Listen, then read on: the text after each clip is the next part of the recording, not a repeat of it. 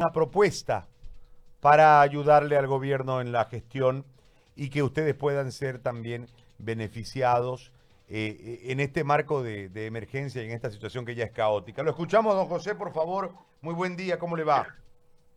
Sí, eh, muy buenos días. Eh, primero agradecerle por la entrevista.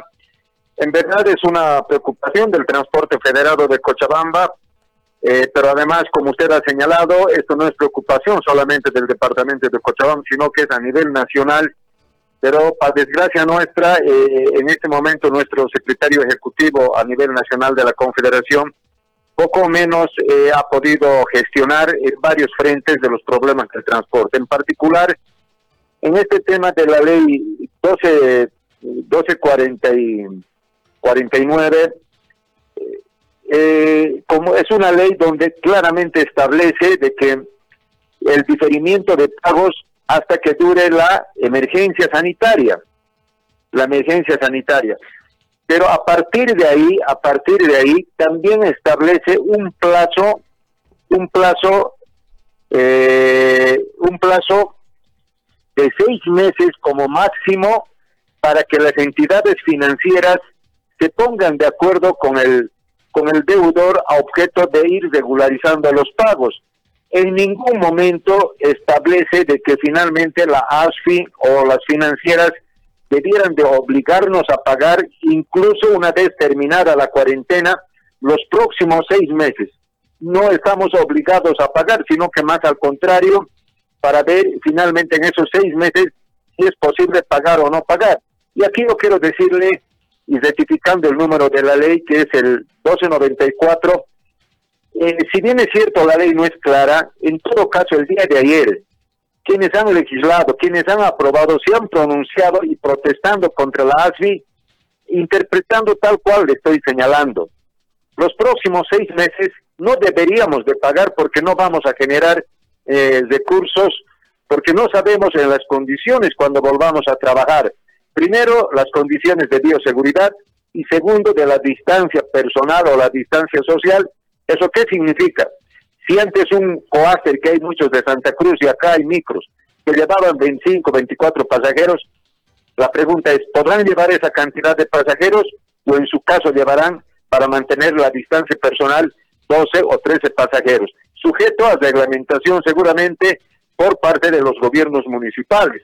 Esto va a suceder con las modalidades de minibús y aquí en Cochabamba que también hay los Ipsum que les llamamos a taxi, digo taxitrufis. Entonces no va a haber la misma cantidad, pero además no vamos a volver en la misma cantidad tampoco a operar, así como si nada hubiera pasado. La pandemia del coronavirus nos obliga a cuidarnos, además, estando vigente la emergencia sanitaria. En ese sentido, creemos esas condiciones no van a ser las mejores. Prácticamente los próximos seis meses o más, hasta que dure la pandemia, realmente, realmente el transporte, el gremio como tal, está pues poco menos que en la lona. No sabemos si en las condiciones que vamos a trabajar vamos a poder cubrir incluso los costos de operación y poder llevar al plan del día. Si esa va a ser la disyuntiva, señor Áñez, y sabemos que su programa tiene alcance nacional, la pregunta es, ¿vamos a poder pagar? ¿A qué nos están condenando? De hecho, el Código Civil establece cuando hay casos de fuerza mayor, no se puede pagar las deudas. Pero más allá de que los dirigentes o los transportistas hagamos el esfuerzo para que el gobierno nacional, la ASI, los gobiernos departamentales y regionales nos escuchen por qué el gobierno no puede obrar viendo el componente social y el problema social. Yo quiero decirlo y yo quiero ser honesto. Anteriormente se hizo una inyección importante al sistema financiero. Luego también hay dos programas, uno que es de apoyo al empleo para, de créditos para poder pagar a sus trabajadores las empresas y el otro para la mediana, pequeña y microempresa, de crédito de 115 mil pagaderos en cinco años, pero con seis a un año de gracia. Nosotros le hemos planteado al ministro de Trabajo, el día lunes hemos tenido una reunión, como en su calidad de delegado presidencial, le hemos hecho conocer que ese programa de la mediana y pequeña y microempresa debería de también estar vigente para el transporte porque finalmente es difícil pensar que todos de manera masiva van a acudir a ese préstamo, pero los que más podrían, podrían empezar a reactivar su economía es en los meses de gracia y a partir de ahí también empezar a caminar eh, conforme esté la situación de la pandemia.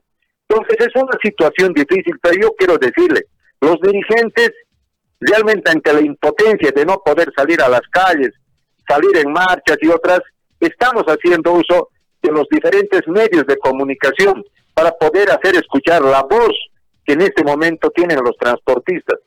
Pero realmente no hay, o sea, no podemos ser escuchados por las autoridades nacionales. Eso es lo que nos extraña.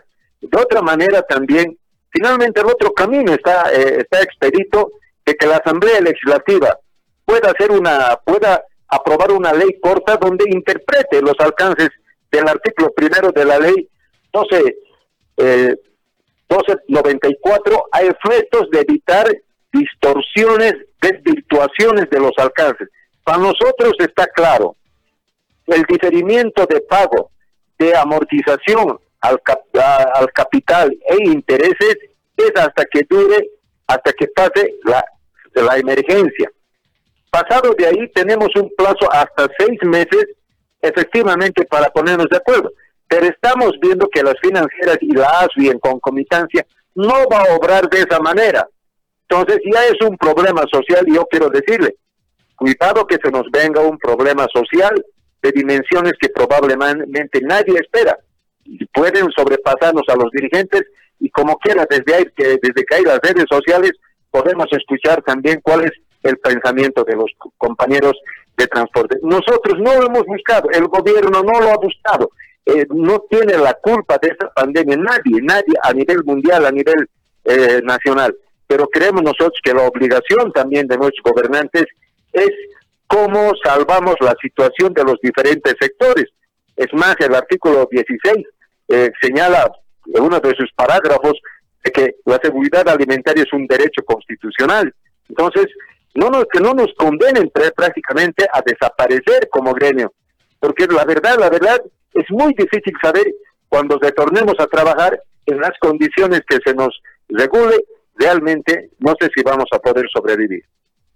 Muy bien, don José, le agradezco mucho por este contacto y por la explicación. Muy amable y muchas gracias. Que tenga un buen día. No, un saludo al pueblo cruceño y, y también gracias a usted por la entrevista. No, por favor, al contrario. Gracias. José Orellana, ejecutivo del Transporte Federado.